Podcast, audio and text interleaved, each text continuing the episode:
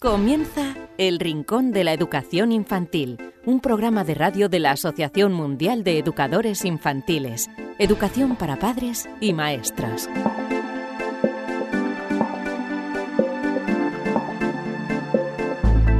Hola a todos, queridísimos amigos y seguidores del Rincón de la Educación Infantil. Bienvenidos a esta edición número 94 del programa.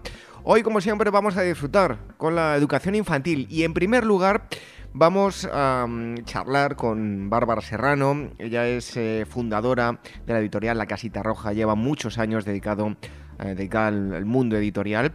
Y nos va a hablar de cómo el cómic sirve de atracción para mm, que los, eh, el público infantil eh, se acerque a, la lectura. Mm, lejos de lo que muchas eh, personas pueden pensar acerca del cómic, que puedes desvirtuar el lenguaje y la lectura, veremos que sirve de atracción para los más pequeños y que también hay consumidores entre el público adulto. Contaremos también con la psicóloga Elvira Sánchez que nos acerca, como siempre, estudios, en este caso eh, estudios sobre si realmente pasamos más o menos tiempo que años atrás con los más pequeños y si es o no de mayor o menor calidad el tiempo que pasamos con ellos. Debemos reflexionar acerca de esto que puede que estemos un tanto equivocados. Y también contaremos con eh, uno de nuestros expertos, en este caso Marisol Justo, que contestará las preguntas que nos habéis enviado a rincóninfantil.org. Recordad que a ese correo nos podéis enviar todo lo que queráis, tanto las preguntas para los expertos como cualquier cosa que nos eh, queráis decir, dudas, eh, sugerencias, si tenéis algún tema que os gustaría que tratásemos en el programa, en fin, rincóninfantil.org esa es nuestra dirección. Y como siempre, terminaremos con un cuento. También os recordamos las formas que tenéis de poder escucharnos a través de nuestros podcasts, principalmente en dos plataformas como son Evox y iTunes. Os eh, agradecemos que nos dejéis valoraciones, eh, comentarios, pues en iTunes valoraciones, si son de 5 estrellas, pues nos vamos a poner muy contentos. También comentarios en Evox también comentarios y eh, me gusta, todo ello hará que lleguemos a más gente. También tenéis otra opción que es a través del canal de YouTube de la Asociación Mundial de Educadores Infantiles. Y una cuarta opción es a través de Radio Sapiens, donde semana tras semana emiten el eh, programa El Rincón de, la Educación Infantil. Así que dicho esto, recibid un fuerte abrazo de este humilde servidor que mm, os habla, David Benito, y enseguida estamos con Bárbara Serrano. Un consejo y estamos aquí de vuelta. Red de docentes comprometidos con la paz. La educación sin valores solo convierte al hombre en un demonio más inteligente. Por ello, AMEIWAECE ha puesto en marcha este proyecto. Un docente comprometido con la paz es un profesional de la educación infantil o primaria que sabe y cree que la docencia es la tarea que más puede transformar la sociedad y que quiere conseguir un mundo mejor, más justo, más equitativo, más amable y en consecuencia más feliz. Apúntate y forma parte de la red de docentes comprometidos con la paz. Es gratis y solo tiene ventajas. Visita la siguiente web uaece.org barra docentes comprometidos. Como dijo Nelson Mandela, la educación es el arma más poderosa que puedes usar para cambiar el mundo. Red de docentes comprometidos con la paz. El Rincón de la Educación Infantil, la radio de la Asociación Mundial de Educadores Infantiles.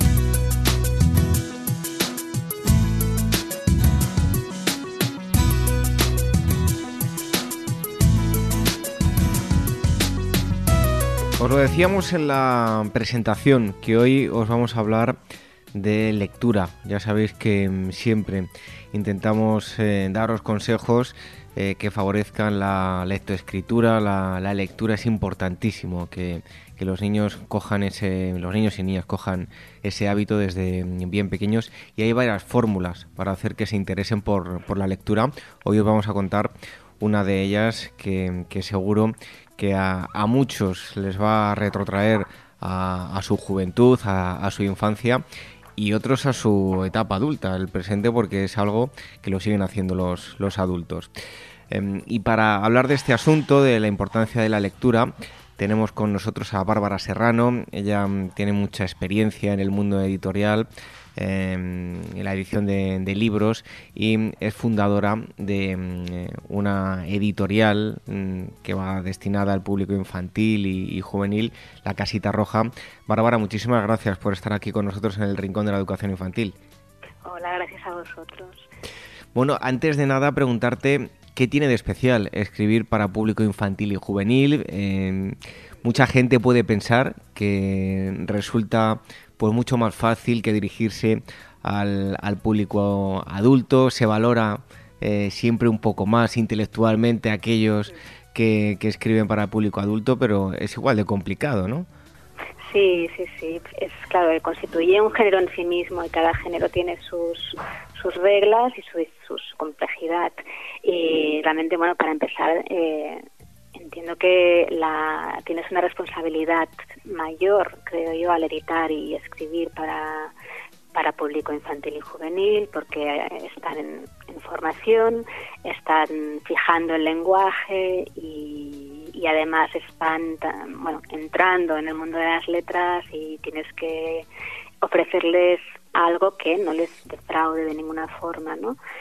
Entonces, claro, tienes que vigilar mucho, bueno, creo que es fundamental en este caso la, economía del lenguaje, ofrecer estructuras y léxico que sean sencillos, eh, simples, pero no planos y, unificando a la baja, digamos, porque también hay que retar a las mentes de los niños y no, tiene ningún problema además en aprender léxico nuevo.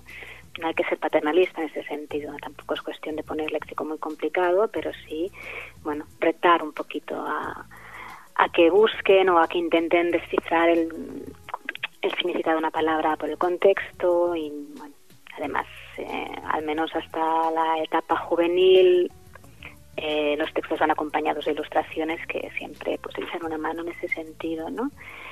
Y, y eso, pero sí, realmente es, no sé a qué, a qué responde esta, digamos, esta consideración como de segunda categoría los autores. Un, un estereotipo más que nada, ¿no? Otro, otro más, sí, sí. Bueno, eh, llevas muchos años, eh, como decía yo en la, introducción, dedicado a, los libros, a la edición de libros en diferentes campos. Em, pero ¿qué te impulsa a fundar la editorial La Casita Roja? ¿Qué querías ofrecer con tus publicaciones? A ver, por un lado, eh, yo siempre he tenido, junto con la, desde que empecé en esto, pues he sentido una pasión que me ha, sido como una adicción a, este trabajo. ¿no? Es uno de esos trabajos que, bueno, a todo el mundo no, supongo que le pasa, ¿no? si tu trabajo te apasiona, pues no lo percibes como tal. Eh, pero una de las condiciones que se tienen que dar para que no lo percibas como tal y lo disfrutes, pues que es que puedas mm, ejercerlo como a ti te gusta, a tu ritmo, etcétera. Entonces, mm, la fórmula que en la que yo me encuentro más cómoda es pues trabajando un poco por mi cuenta, ¿no? Esta en realidad es mi tercera startup y la tercera editorial en la que en cuya fundación colaboro, pero esta es la única que tengo un socio, pero digamos que el peso, la responsabilidad lo, lo llevo yo. Y en ese sentido, pues buscaba esto, ¿no? O sea, trabajar a gusto, disfrutando y, intentando los estándares de calidad a los que yo siempre he aspirado, pues aplicarlos también en, en una editorial. Eh, y por otro lado, eh, siempre tenido una inquietud social, entonces, aunque sea a una escala minúscula, me gustaría aportar un granito de arena y pues en este caso al, fomento de la lectura, ¿no? Porque, bueno, es, no hace falta que lo explique, es fundamental la lectura para fijar lenguaje y el lenguaje es esencial para nuestro desarrollo, para es una herramienta de comprensión del mundo, ¿no? estructura nuestro cerebro, y entonces a, mayor léxico, mayor capacidad de comprensión, pues, mayor capacidad crítica y, bueno y de defenderte ante, ante el mundo.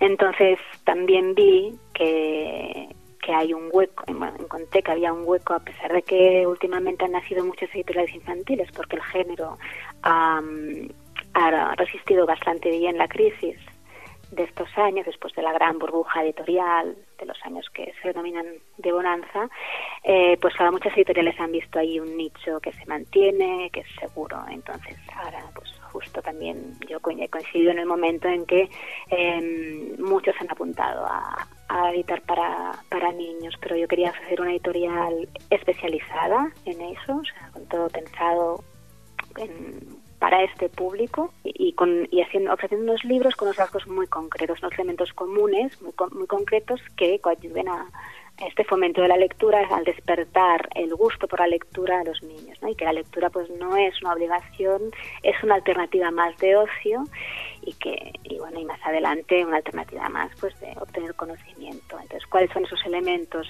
que yo busco en todos nuestros libros? El primero es el humor, porque eh, captar la atención de los niños eh, haciendo que se creen endorfinas riendo me parece una herramienta útil. Em, pero de todas formas claro no no yo no busco el humor porque sí tampoco el humor escatológico etcétera sino que busco un humor que eh, vaya de la mano de, de un mensaje siempre ¿no? que, y un humor pues quizás más sutil, etcétera, porque además también el desarrollo del sentido del humor es, también importante en nuestro desarrollo como personas, ¿no? Al final es una herramienta, es un rasgo evolutivo que nos, eh, nos ayuda, el sentido de lo cómico, etcétera, nos ayuda a afrontar el mundo, a comprenderlo, etcétera. Entonces, en sentido es uno de los elementos esenciales. Después, esto, ¿no? Siempre sin caer en ningún caso en paternalismos, buscamos que haya un, un mensaje, un aprendizaje en cada libro. Eso es esencial. Y por último, em, mm, yo creo que para tirar de los niños, para que sigan pasando página, eh, yo hecho de menos en muchos libros la estructura clásica de la narración, ¿no? es decir, el planteamiento, nudo y desenlace para que, que eso también te ayuda ¿no? a desarrollar eh, pues la, capacidad de abstracción, etcétera, y aparte que bueno que al final lo que nos gusta es escuchar historias y a todos, ¿no? y a los niños, pues evidentemente más aún, e incluso a veces mil veces seguidas la, la misma historia. O sea que es un poco bueno, vosotros en concreto eh, habéis apostado por el, cómic. Eh, ¿Qué aporta un cómic de cara al público infantil y juvenil? Resulta, eh, decía yo al principio, ¿no? Mm. una forma de enganchar a los pequeños con este tipo de lecturas y así fomentarle en ellos. Sí, sí, sin duda, porque puedes darle un cómic a un niño muy pequeño y como está basado en la secuenciación de imágenes, a diferencia del álbum ilustrado, él podrá seguir la historia desde el principio hasta el final, ¿no? con este planteamiento no de desenlace, él solo, sin el acompañamiento de un adulto. Si un adulto lo acompaña, pues bueno, le, ayudará pues a fijarse en detalles, etcétera, pero él podrá seguir solito la, la historia, ¿no? toda la, narración. Entonces, eso es fácil que despierte pues su curiosidad para saber bueno, qué son esas palabras que aparecen en esos bocadillos, etcétera. Y también, si están ya aprendiendo a leer, pues por el contexto, si es una palabra que desconocen, es fácil que, que, bueno, que, llena, que comprendan qué significa. Y aparte, tan claro, es evidente, su cultura, la cultura de los niños de hoy en día es eh, absolutamente visual. Entonces, este componente esencialmente visual del cómic hace que sea atractivo para ellos. Y, también es cierto que muchos niños si ven libros con mucho texto etcétera pues tienen cierto reparo no tienen quizás miedo a cansarse o a no entenderlo etcétera. Entonces con el cómic pueden perder ese miedo no puedes es un punto de partida para, para ir uh, cogiendo el gusto de la lectura y, y, bueno, y si les apetece cambiar de género, pues cambiar, ¿no? Aparte del cómic se pueden tratar todo tipo de temas, ¿no? No tienen por qué ser cómics con humor como los nuestros y, bueno, que también tiene un mensaje, ¿no? Pero tiene siempre ese componente, pero bueno, también en algunos pues hay elementos reivindicativos, ¿no? Entonces, vaya, que no, es, es como lo que decía antes del género de la infantil y juvenil en general. El, cómic es también un género concreto con sus reglas sus y, es tan digno como cualquier otro. Simplemente es cuestión de tratarlo con cariño y darle esa dignidad. ¿no? Bueno, te voy a hacer una pregunta que es difícil, porque es como preguntarte qué tiene que tener una película para tener éxito, ¿no? ¿Qué debe reunir para eh, que un cómic eh, pueda tener éxito? No sé si basándonos ya en los grandes éxitos, analizándolos, o bueno, los mm. cómics que también por los que apostáis vosotros, ¿qué consideras que deben tener para que, para que tengan éxito? Em, claro, el éxito es siempre se mezclan varios factores y el factor suerte pues también está allí, ¿no? O sea que hay grandes libros, no solamente, o sea, en general, ¿eh? que son, bueno, están abandonados, olvidados y no tienen ese reconocimiento del público, pero sin duda, en, este caso, los que tienen éxito tienen elementos comunes, ¿no? Primero, pues esto, no, no defraudan, son libros pues, en los que hay un equilibrio entre la imagen y el texto. Eh, son normalmente tienen más éxito los cómics que son autoconclusivos, es decir, que sé que a pesar de que formen parte de una serie, pueden leerse independientemente, ¿no? como Tintín, Asterix, los, los grandes clásicos. Y, y después, como como todas las grandes historias, ¿no? Tener un buen guion y, y hacer, que tirar del lector para, para que sigan leyendo y, se queden con ganas de más. Yo la, durante mm, en la, introducción decía yo que muchos se iban a ver retrotraídos con el tema que íbamos a tocar al, al pasado. Siempre se relaciona eh, el cómic con el público infantil y con también los frikis. Siempre se ha relacionado este rarito que va a tiendas de cómics, que lee cómics. Debemos dejar a un lado este estereotipo y pensar que es un tipo de lectura eh, totalmente loable tanto para adultos como para público infantil, ¿verdad? Sí, por supuesto. Por suerte está evolucionando eh, creo que este prejuicio poquito a poquito va, disolviéndose porque en los últimos años eh, se ha vivido un boom, ¿no? una reivindicación, un trabajo también de apuesta fuerte de buenos editores de novela gráfica para adultos y bueno, si te fijas en todas las librerías eh, se han ido creando rincones cada vez mayores consagrados a, este género. Porque al final, eh, de nuevo, no es un género en sí, es un género que podríamos decir eh, fácilmente que está a medio camino entre el cine y la literatura. Y como todo, hay grandes cómics y hay cómics pues que son prescindibles, igual que hay grandes películas y hay películas que son prescindibles, grandes novelas y novelas que son prescindibles y que, o que no están bien trabajados, etcétera. Eh, por tanto, yo creo que poco a poco, bueno, la gente tiene menos vergüenza a la hora de reconocer que le gusta eso, porque es que no hay ninguna vergüenza que tener, ¿no? Eh, y se está reconociendo el valor e incluso también el valor de, los talentos que hay en España con ilustradores y, guionistas de, em. de cómic o novela gráfica. Em, Bárbara, em, ya metiéndonos de lleno en un cómic, ¿no? Hemos hablado de lo que consideras que te debe tener para que tenga éxito, pero bajo tu punto de vista, ¿qué es lo que cuidas más en un cómic? ¿Qué hay que, bueno, qué reglas debemos eh, o, de, o seguís para facilitar la lectura? ¿Qué aspectos deben estar más cuidados? Para mí, eh, bueno, en primer lugar, las ilustraciones tienen que ser atractivas, homogéneas, eh, estar bien dosificadas eh, y tener un ritmo, ¿no? un ritmo también atractivo. Eh, después, la tipografía es esencial, como, en todo, o sea, no puedes hacer un cómic con una, una letra bueno, que tengas que entonar los ojos para leerla y menos un cómic para niños. Eh, entonces eso lo cuidamos mucho al detalle, aunque haya que hacer retoques manuales a la fuente o cualquier cosa. Lo, lo, cuidamos muchísimo con Grupa.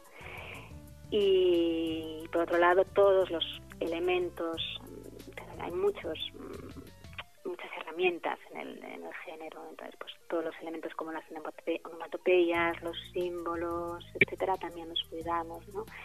Por ejemplo, hay una cosa que normalmente, por lo que yo he visto, eh, no se suele hacer, que son las onomatopeyas cuando, pues pongamos boom, ¿no? Pues el signo de exclamación de, de no se suele poner, pero nosotros, yo los pongo, porque los niños tienen que aprender que el castellano tiene, y, además tiene un sentido que lo tenga, eh, pues signos de abrir y de cerrar, tanto exclamación como interrogación, ¿no?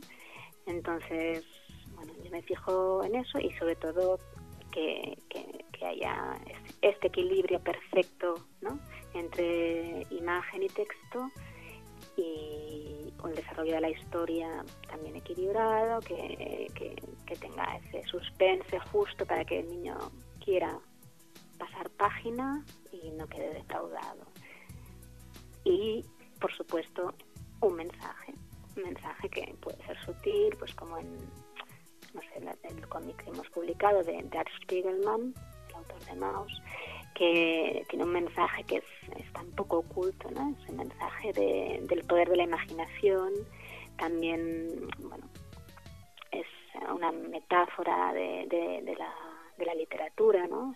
Trata de una caja sorpresa que no se sabe bien si existe o no existe, pero de ella sale, de caja sorpresa sale un, payaso con el que habla el niño, también se puede interpretar como la, el amigo invisible, ¿no? Que tantos niños han tenido y tienen etcétera.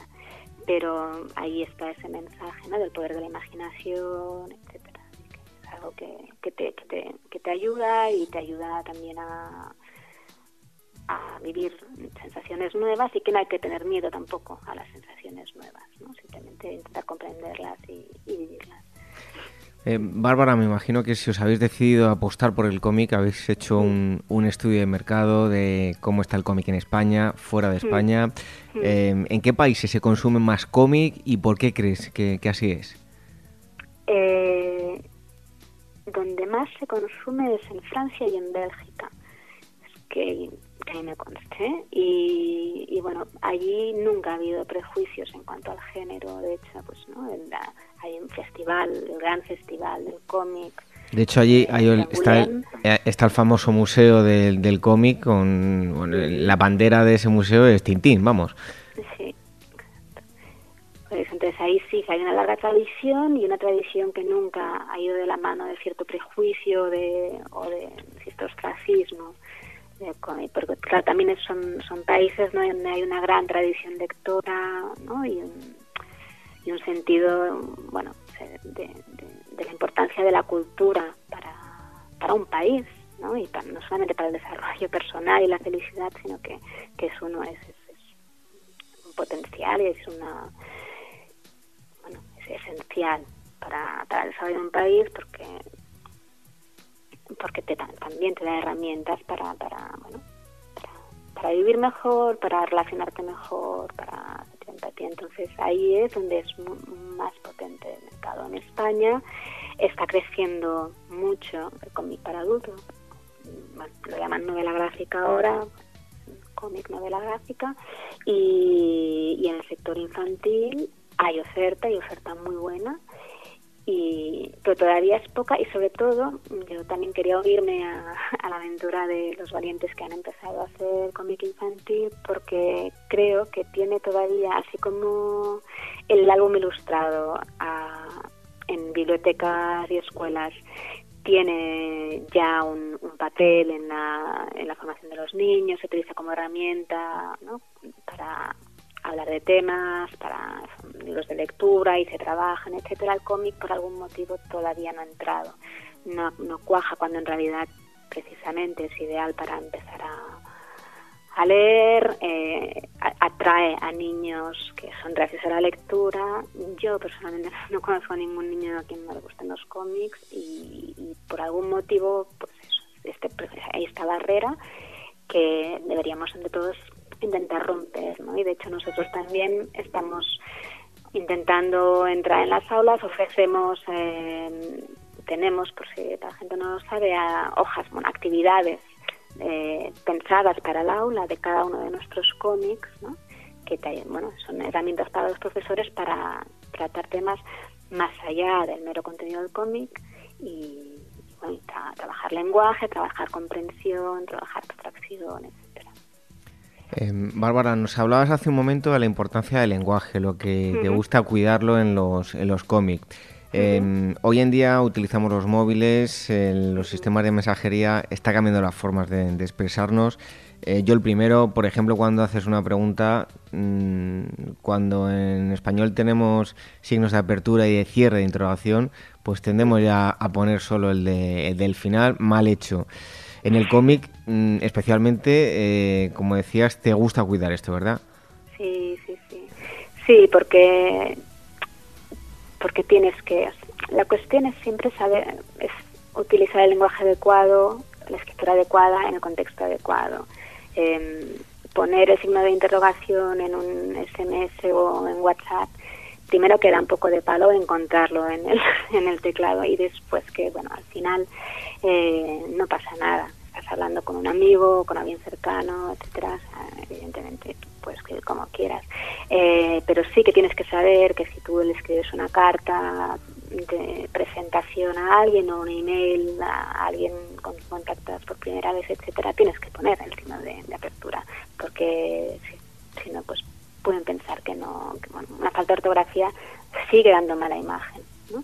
Eh, entonces, la, la, yo creo que que, la cuestión es esa, es enseñar a los niños y tener todos también siempre presente el contexto y el registro. Y entonces, bueno, un niño pues quizás lea abreviaturas en un cómic o quizás lea cómics en los que no se pone el signo de abertura, pero tiene que saber que eso es en ese género en concreto, en ese momento en concreto. Eh, pero que la norma dice que hay que hacerla así y entonces en momentos en que tú tienes que bueno, elevar el nivel del lenguaje porque lo exige el contexto, lo, exige el registro, tienes que tener ese conocimiento. Tú tienes que poder escoger entre aplicar la norma y no aplicarla, igual que los editores también. A veces tenemos que ser laxos con el lenguaje. En un cómic, no sé, a ver, el, eh, no vas a poner el, eh, el superlativo de fuerte es fortísimo, pero tú no vas a poner fortísimo en un cómic infantil, pondrás fuertísimo, porque es que si no es que van a mirar los ojipláticos y, te queda te queda forzado y fuera de registro ¿no? pues cosas así o sea la clave siempre está en creo yo ¿eh? en el contexto y, y bueno y hay que hay que saber mucho para poder o sea saber alma conocer el máximo la lengua y lo posible pues para poder adaptarte y, y estar y bueno ser más fuerte en todos los aspectos de tu vida. Bueno, eh, para terminar, te voy a preguntar, eh, por un lado, por los cómics que te marcaron, yo tengo que reconocer que lo pasé muy bien de pequeño con Zipizape, eh, Mortadelo Filemón y especialmente el botón sacarino. Pero, ¿cuáles fueron los que te marcaron a ti? Y ya de paso, recomiéndanos unos títulos actuales que tengáis en la editorial. Vale. A mí también, o sea, Zipizape, Carpanta, Mortadelo y Filemón, me encantaban, muy divertidos. Y después también me gustaba mucho el cómic, precisamente, ¿no? Hablábamos antes de cáncer, eh, Tintín y, Asterix y Obelix. Eh, bueno, los devoraba. Y también había leído alguna cosa en alemán, pero bueno, no, me gustaban tanto. Y, y, de nuestros libros, claro, depende de la franja de edad, ¿no? Tenemos algún cómic que, que sería adecuado para niños de a partir de incluso dos años, pequeñito. Por ejemplo, tenemos eh, El viaje al fin del mundo con ratón, que es un libro muy divertido, es un viaje a la, Antártida de un niño con un ratón que bastante impaciente y no deja de preguntar cuándo van a llegar, cuándo volverán a casa, etcétera. Y a este ratón le encanta hacer listas y se pasa el rato haciendo listas. Y pero las ilustraciones son muy muy sencillas, muy divertidas, felices. Por ejemplo, de lo, que necesitas ponerte para salir en la Antártida donde hace frío, ¿no? Entonces, guantes. Entonces, el ritmo es repetitivo, constante, con este guiño a la clásica pregunta de, los pequeños de cuando llegamos, cuando llegamos, cuando vamos a casa, etcétera, y se puede seguir perfectamente, ¿no? Sin leer los textos. También El Paseo Nocturno de Tipi es un libro muy bonito que es una, bueno, una, una versión especial de, las, los desfiles de animales, ¿no? Y bueno, la protagonista del libro es sonámbula, o al menos eso parece, y de noche, pues, eh, bueno, se levanta por la mañana y su habitación es prácticamente un zoológico y no se sabe por qué. Entonces descubres que es porque ya de noche se levanta, entonces se le van añadiendo animales, el uno traído por el otro. Bastante cómico, ¿no? Porque hay amores entre animales, etcétera. Y, y es un libro muy bonito, también la historia es, es sencilla de seguir sin, sin, leer los textos y además que la ilustración me parece particularmente atractiva. Eh, tenemos después un, un autor de los, de los grandes de la actualidad, que es Liniers. Tenemos El Lobo Rojo en la Lluvia, que es una historia, las protagonistas son, están inspiradas en las hijas de Liniers y son dos niñas que disfrutan de un día de lluvia. Eh, al máximo, pero a su vez aprenden algo la una de la otra. ¿no? No, voy a hacer spoilers pero, pero una historia muy bonita y todos los padres se sienten identificados por, la inocencia, por la relación entre las hermanas, etcétera, y además las ilustraciones que son una pura delicia. Después tenemos el libro de Art Spiegelman que decía, ¿no? que es un libro que a los niños les, bueno, yo los, a los que he visto leerlos los he visto troncharse de risa y, y de eso, ¿no? Es de, bueno, este, este, juguete misterioso del que sale un payaso y, y no sabe si es real, si es irreal, y entonces el niño va descubriendo emociones. El niño en realidad es un conejo. Y también, por último, para la franja de edad un poquito mayor, para niños a partir de 7 años, que ya tengan, ya sean bastante autónomos leyendo, tenemos una serie que en Alemania ha tenido mucho éxito y que es francamente divertida, que se llama Caja, Hemos publicado de momento solamente la, primera entrega, pero bueno, como decía, también pues, es autoconclusivo, es decir, tú no te quedas frustrado al leer porque bueno, el típico continuará, ¿no?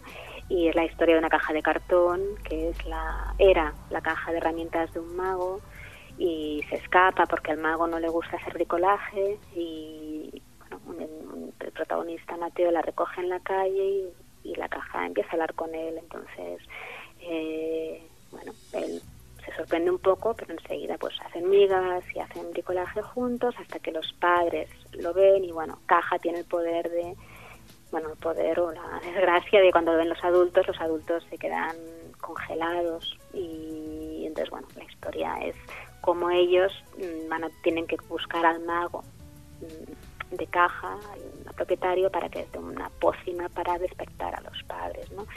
Y aquí, pues claro, los temas son la amistad, eh, ¿no? Y la, paciencia también, pero con caja es muy entusiasta, pero hay que ser un poco paciente porque no es quizás mm, la caja más lista del mundo.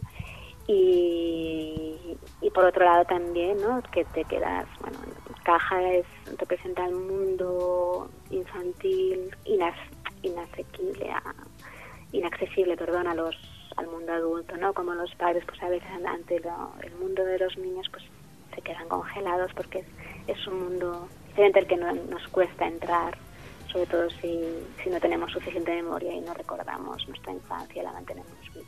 Porque al final todos hemos sido niños y, y resulta bastante sano que sigan viviendo en nosotros. Bueno, pues ya sabéis dónde tenéis un punto de encuentro. Eh, os invitamos a que visitéis su página web em, de la Casita Roja. Vais a encontrar pues eh, literatura eh, infantil y juvenil, así que os lo recomendamos. Hemos estado hablando con su fundadora, que es Bárbara Serrano.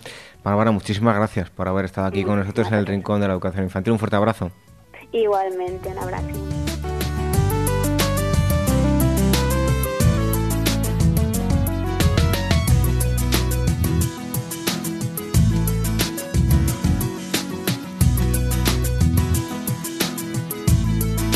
El Rincón de la Educación Infantil, la radio de la Asociación Mundial de Educadores Infantiles.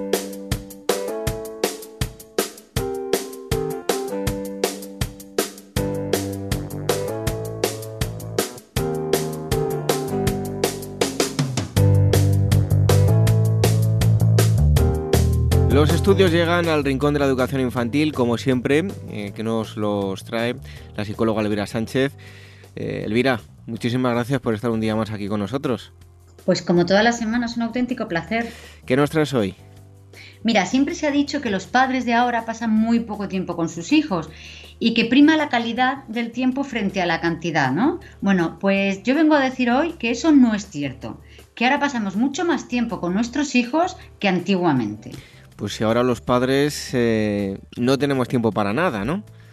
Sí, bueno, el estrés del día a día y el hecho de que, bueno, pues en muchos casos ambos padres trabajen, es cierto que quita mucho tiempo al cuidado de los hijos, pero esta imagen cambia si se compara con la situación, si se compara la situación actual con la existente hace, bueno, hace escasas décadas.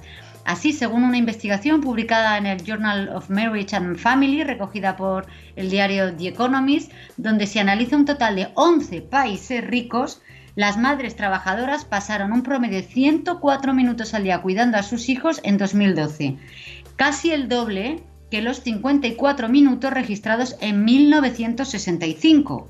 Y por otro lado, aunque la dedicación de los padres sigue siendo inferior a la de las madres, la de los hombres frente a las mujeres, también ha aumentado de forma sustancial, ya que el tiempo destinado a este fin ha pasado de apenas 16 minutos en 1965 a 59 en 2012, es decir, casi cuatro veces más. Y además las cifras también arrojan una brecha significativa entre las madres trabajadoras en función de si poseen o no estudios universitarios, mientras que en los años 60 ambos grupos dedicaban casi la misma cantidad de tiempo al cuidado de sus hijos, en 2012 aquellas que cuentan con educación universitaria, excepto en Francia, en el caso de Francia, gastaron 30 minutos más en esta tarea, es decir, que antes nuestros abuelos y los padres de nuestros abuelos pasaban mucho menos tiempo con sus hijos de lo que nosotros podemos pasar con nuestros hijos. Bueno, el otro, en otro programa hablábamos de sexismo y esto es positivo, ¿no? Que los padres también eh, se preocupen y, pasen más tiempo en la educación de, de, los niños, que es también muy necesario por ellos mismos y por em, eh, equipararlo con, con, el tiempo que pasan las mujeres. Pero, mira, entonces sí es cierto que ahora pasamos más tiempo con nuestros hijos del que pasaron nuestros padres o nuestros abuelos. Exacto, las cosas están mejorando y no empeorando, pero hay alguna cosa en la que, bueno, realmente sí estamos empeorando, al menos según el estudio que te traigo hoy. Un grupo de científicos ha analizado cómo el número de juguetes afecta a la capacidad de concentración y a la creatividad de los niños, así como a la calidad del juego que desarrollan. Y como te podrás imaginar, hoy los niños tienen más juguetes de los que tenían antes, tienen más tiempo con sus padres y tienen más juguetes. Cosa que si pasamos tiempo con nuestros hijos, seamos nosotros el juguete de nuestros hijos. No necesitamos complementarlo con más juguetes. Elvira, amplíanos esa información sobre el estudio. Mira, te cuento, científicos de la Universidad de Toledo, de Toledo, de Estados Unidos, ¿eh? han demostrado que poseer una gran cantidad de juguetes en la infancia tiene efectos negativos en la capacidad de concentración y en la creatividad de los niños, como te decía antes. Los resultados de este estudio fueron publicados en la revista Infant Behavior and Development. En el marco de este experimento, los investigadores analizaron el comportamiento de 36 niños que fueron divididos en dos grupos. El primer grupo tenía cuatro juguetes para jugar, mientras que el segundo grupo disponía de 16. Cada uno de los niños disfrutó de una sesión de juego individual durante la cual, bueno, pues los adultos, los expertos, los investigadores analizaron su comportamiento y así constataron que los niños con menos juguetes prestaban significativamente más atención a cada uno de ellos y sus juegos eran más creativos y el niño estudiado, estudiaba el objeto eh, y las maneras de interactuar con él, pues desde diferentes puntos de vista, perspectivas, y también mejoraba su concentración. Pero por el contrario, el juego de los niños que tenían a, que tenían a su disposición 16 juguetes resultó ser pues, de peor calidad, ya que la atención de los menores se dispersaba muchísimo y pasaban más tiempo tratando de elegir entre las distintas opciones que en analizar los objetos y sus posibilidades. La investigación, David, sugiere que cuando en su ambiente se les proporciona menos juguetes, los niños pequeños disfrutan de periodos más largos de juego con cada juguete, lo que estimula un enfoque de exploración mejor y un juego más creativo. Pues no tantos juguetes, que van a disfrutar más y sobre todo pasar tiempo con los niños, que es el mejor regalo que se les puede mm, hacer. Son los estudios que nos ha acercado em, la psicóloga mm, Elvira Sánchez. Elvira, muchísimas gracias y hasta el próximo día. Aquí estaré.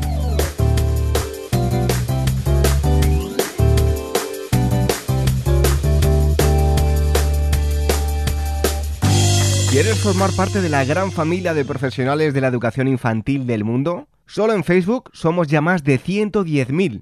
Asociate hoy mismo y empieza a disfrutar de gran cantidad de ventajas de las que ya disfrutan maestros como tú.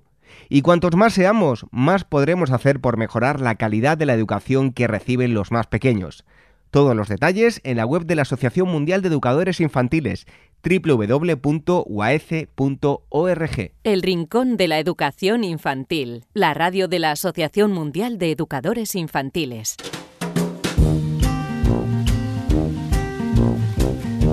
Es el momento en el que leemos las preguntas que nos habéis enviado a rincóninfantil.org, también a través del eh, formulario que nos llega en la bueno, que tenemos en, el espacio de la web dedicado al programa de radio y eh, damos la bienvenida a uno de nuestros expertos, esos consultores a los que semana tras semana les vamos planteando eh, preguntas y ellos eh, intentan resolver e intentan dar respuesta y seguro que quedáis todos muy contentos.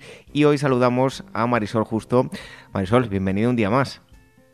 Pues muchísimas y, otro día más feliz de compartir este ratito con todos nuestros amigos. Pues vamos con las preguntas, que hoy, como siempre, tenemos eh, tres de ellas. En primer lugar, fíjate que siempre decimos que que nos digan desde dónde nos escriben y, quién y, muchas veces pues no, así que si por favor no lo podéis decir, pues mucho mejor para saber a quién nos dirigimos. Por cierto Marisol, como hay que dar ejemplo y, yo no iba a ser menos, tengo que decir que mis hijas ya todavía no tienen un año, pero ya están en la escuela, ¿eh? Hay que dar ejemplo y, lo quería decir. Pues muy bien, enhorabuena, has hecho estupendamente con escolarizar a, a las niñas y estoy segura que él, eh, tanto tu esposa como tú, vas a disfrutar de, los beneficios desde ya. Así que desde aquí animamos a que confiéis en las escuelas que las hay y muy buenas y no tiene más que beneficios para, para los pequeños. Bueno, pues vamos con la primera pregunta. Como digo, que no sabemos... Eh, ah, sí, sí, nos escribe, se llama Serafín eh, Montoliu em, y no sabemos desde dónde nos escribe, pero nos dice lo siguiente. Hola, gracias por abrir este espacio por las dudas, para las dudas de los padres, que son muchas. Uno de los problemas que nos em, está costando de solucionar es la hora de la comida. Mis hijos son poco de comer y cuando viene el momento de la comida hacen de todo menos estar quietos y comer. Tenemos que estar de continuo recordándoles que la comida se le enfría y que hará la hora de ir al colegio es un suplicio. Em, em, empezamos probando a ponerles 30 minutos de tiempo, dándoles em, consecuencias atractivas para que acabaran eh, ese tiempo, pero aún así no funciona demasiado. Es un estrés estar siempre recordándoles que se les acaba el tiempo. Ahora estamos probando en no ponerles tiempo límite y dejarles a su aire, poniendo la condición de que hasta que no se lo acaben no se podrán levantar de la silla. Con esa, de esa manera no nos ponemos tan nerviosos, pero estamos a veces hasta dos horas y nos pide una ayuda, por favor. Nos da las gracias, te damos las gracias a ti, eh, Serafín, por escucharnos y por enviarnos la pregunta. Y cuéntanos, Marisol no nos dice la edad, pero bueno, si ya hablan con ellos, será que son algo mayorcitos, ¿no? Pues sí, imagino que sí. Sí nos gustaría conocer la, edad de los niños, porque en función de su edad, pues vemos también sus necesidades nutricionales. Eh, yo entiendo perfectamente a nuestro amigo Serafín y además estoy segura que es una preocupación que comparte con otros muchos papás. Eh, me gustaría decirle que tenemos una varita mágica que soluciona esos temas, eh, los temas de, los ciertos problemas en la alimentación pero, amigo Serafín, no es así, es paciencia, paciencia y paciencia. Mira, está claro que la alimentación es eh, una necesidad para el, organismo humano. Luego se supone que debe de ser algo que nos hace disfrutar. De hecho, los seres humanos cuando queremos celebrar algo con las personas a las que queremos, lo primero que hacemos es celebrarlo alrededor de, una mesa en la que compartimos los alimentos. Eh, curiosamente, en los últimos años nos encontramos con muchos casos de niños que o no les apetece comer o que el momento de la comida llega a convertirse en una especie de confrontación de los hijos con los padres. Y no debería de ser así. eh, lo primero que yo recomiendo, Serafín, es que eh, tu mujer y tú os pongáis de acuerdo. Eh, ¿Cómo debe ser el momento de la comida? Creo que ya lo habéis hecho, ya que habéis buscado diferentes estrategias. Mi consejo, los niños, por la edad que calculamos que puedan tener vuestros hijos, como decía David, si ya mm, hablan con ellos de, de, como nos explican, es que ya tienen cierta edad para comprender situaciones. Pues eh, yo creo que ya deben de sentarse a la mesa junto a los padres, es decir, comer al mismo tiempo que lo hacen los padres. Y los padres se convierten en un modelo a imitar para los hijos. Deben de sentarse correctamente en la silla, deben de utilizar eh, los cubiertos, la servilleta, el, su vasito de agua, de zumo o de leche, lo que opten los padres, y deben de tomar, si son un poquito mayores, la misma alimentación que toman los padres. Si bien es cierto que posiblemente las cantidades de comida son menores que las de los adultos. Eso hay que tenerlo en cuenta. No podemos pretender poner un plato de lentejas con copete y eh, mm, conceder eh, o 10 minutos o 15 minutos para que los tomen. Mi consejo es ir a pequeñas cantidades y eh, en el momento en que ellos empiezan a comer, que me imagino lo hacen ya de forma autónoma con su cuchara, es eh, felicitarles por lo bien que lo están haciendo, que mayores son, que saben comer solos, que bien saben comer las lentejas o el alimento que sea.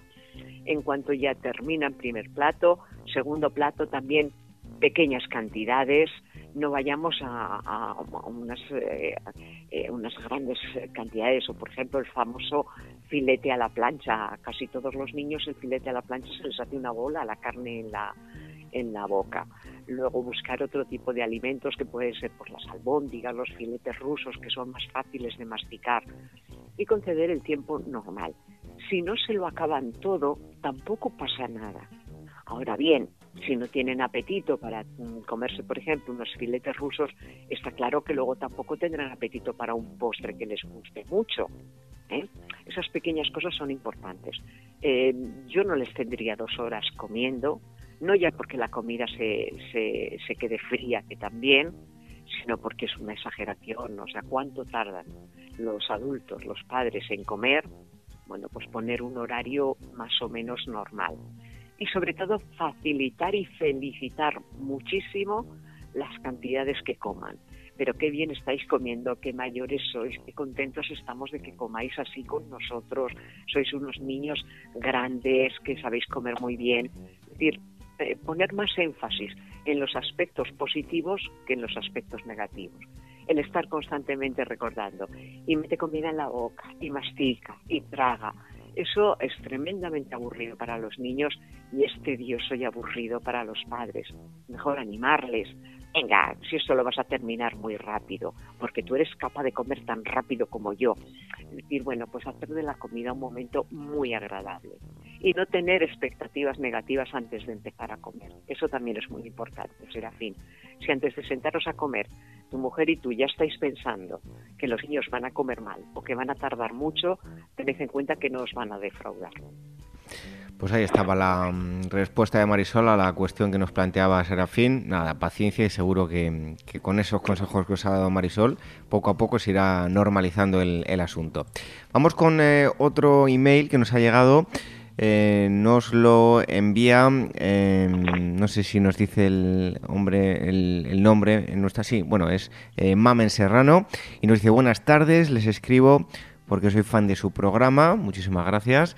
Soy educadora infantil y estoy estudiando un máster sobre orientación y mediación familiar. El TFM va orientado hacia la mm, resiliencia y la importancia de la familia. Escucharles me ayuda mucho y me da pistas sobre cómo orientar mi trabajo. Me gustaría pedirles si podrían dotarme de bibliografía o recursos sobre el tema. Muchas gracias. Estamos en contacto. Un cordial saludo.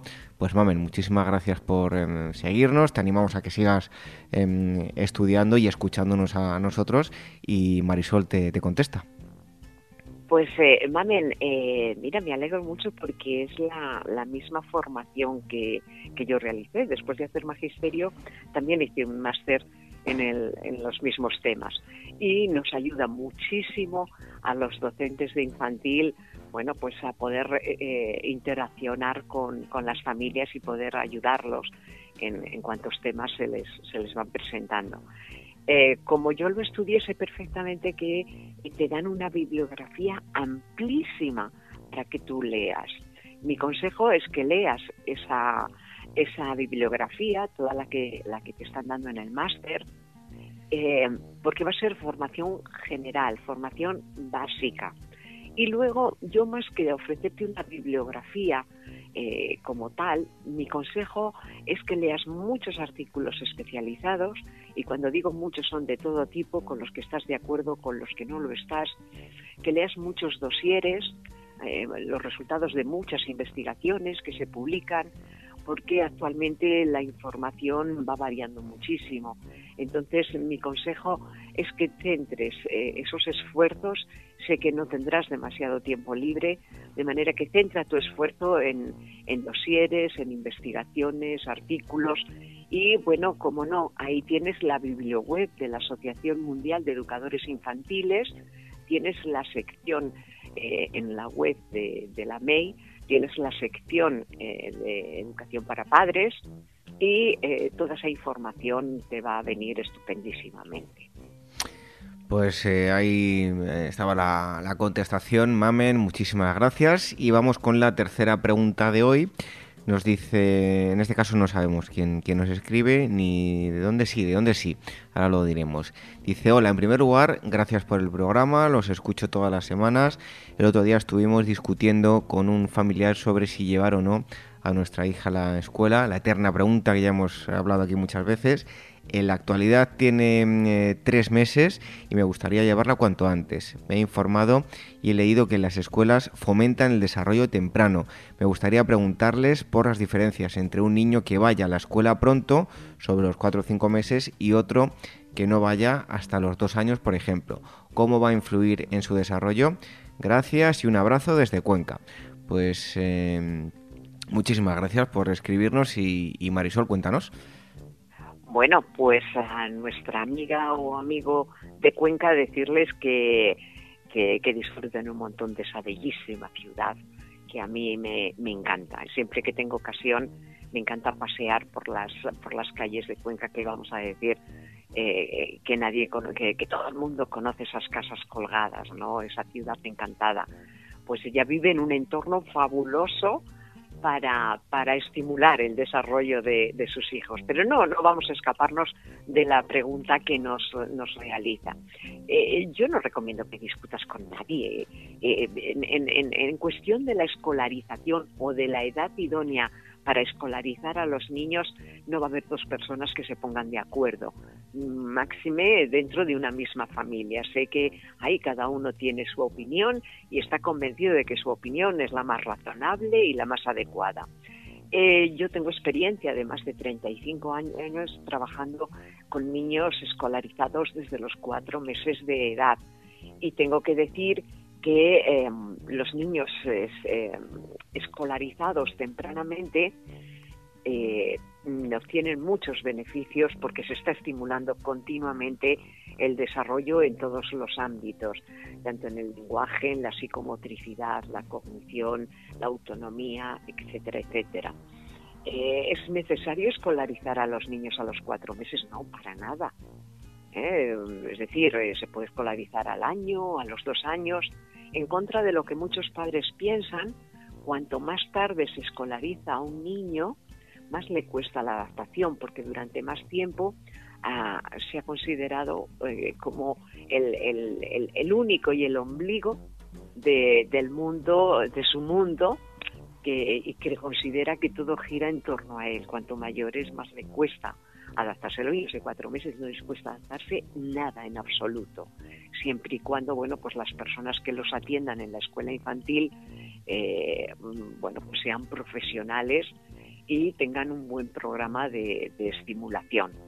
Se nota, se nota, eh, los niños son más autónomos, eh, los niños son más sociables desde más pequeños, pero bueno, esto el sentido común nos lo dice evidentemente un niño que está acostumbrado a desenvolverse cotidianamente con otros niños de su misma edad, pues acostumbra a compartir y no solamente compartir juguetes, sino sobre todo, que es lo más importante, a compartir las atenciones de los adultos que los cuidan.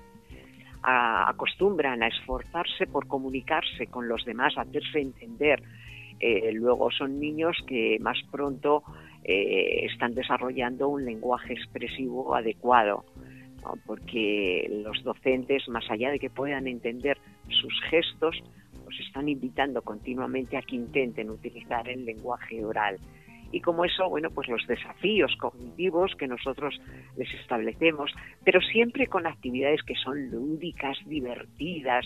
Eh, cantamos los cinco lobitos con los niños, el date, date, date, es decir, jugamos con ellos, disfrutamos con ellos eh, eh, y bueno, estamos ahí para orientar y para dirigir que ese desarrollo sea lo más idóneo posible.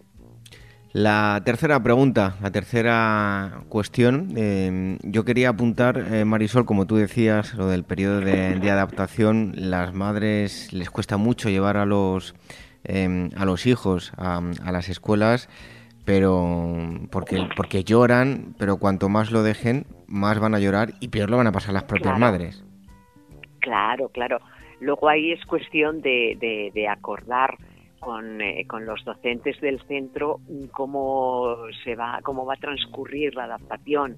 Yo recomiendo que el primer día, como mucho, permanezcan en el centro como mucho una hora, que casi es el tiempo en el que se van a dar cuenta de que papá o mamá no están cerca y ya llegan a recogerlos, ¿no? Se trata de que en ese pequeño ratito que están disfruten, eh, vean los juegos, vean cómo las, las docentes juegan con ellos, cómo están otros niños y luego ir poco a poco aumentando ese periodo de o ese tiempo de estancia en, en, el aula, irlo aumentando poco a poco. Pues ahí estaban las tres preguntas que nos habéis enviado a rinconinfantil.org.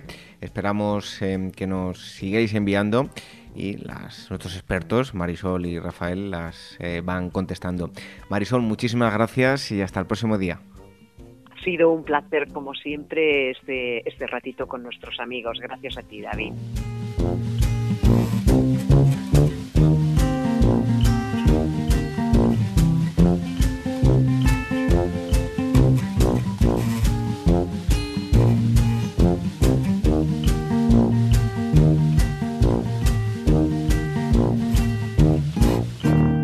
Red de docentes comprometidos con la paz. La educación sin valores solo convierte al hombre en un demonio más inteligente. Por ello, AMEIUAECE ha puesto en marcha este proyecto.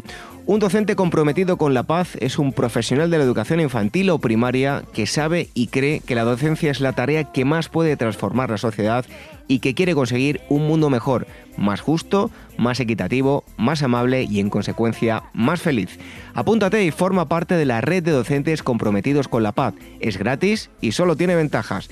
Visita la siguiente web uaece.org barra docentes comprometidos. Como dijo Nelson Mandela, la educación es el arma más poderosa que puedes usar para cambiar el mundo. Red de docentes comprometidos con la paz. El Rincón de la Educación Infantil, la radio de la Asociación Mundial de Educadores Infantiles.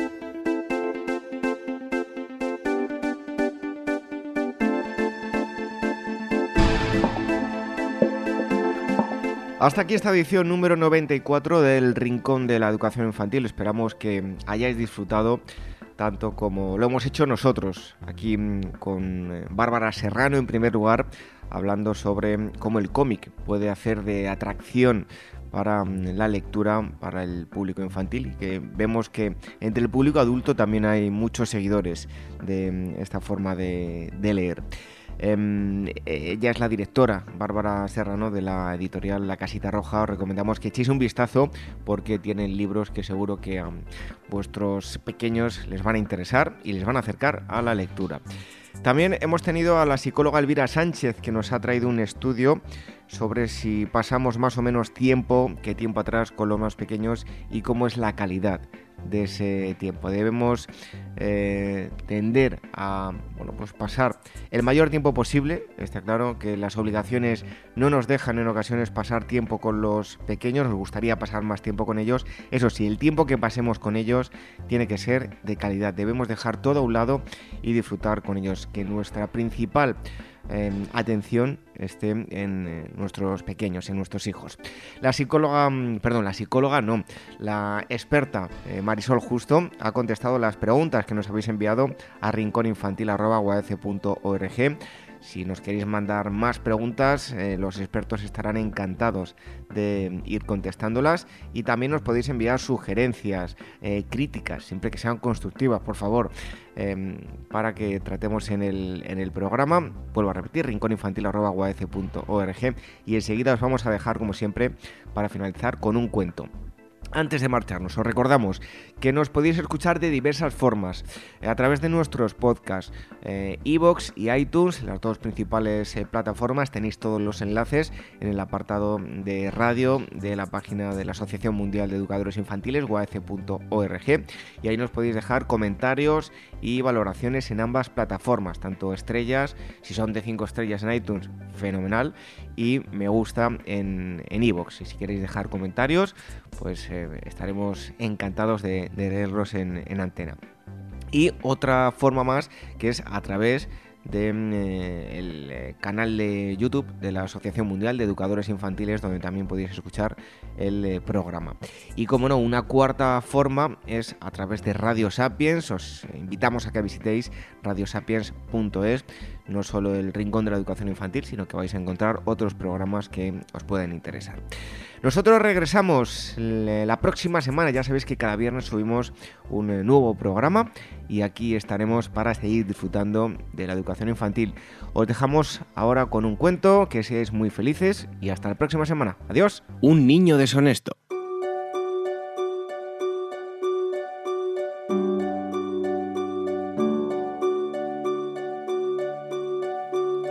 Hermoso día de verano en que el sol mostraba sus rayos entre los frondosos árboles, estaba Pedrito jugando en el parque cuando vio una cosa que brillaba hasta deslumbrarlo.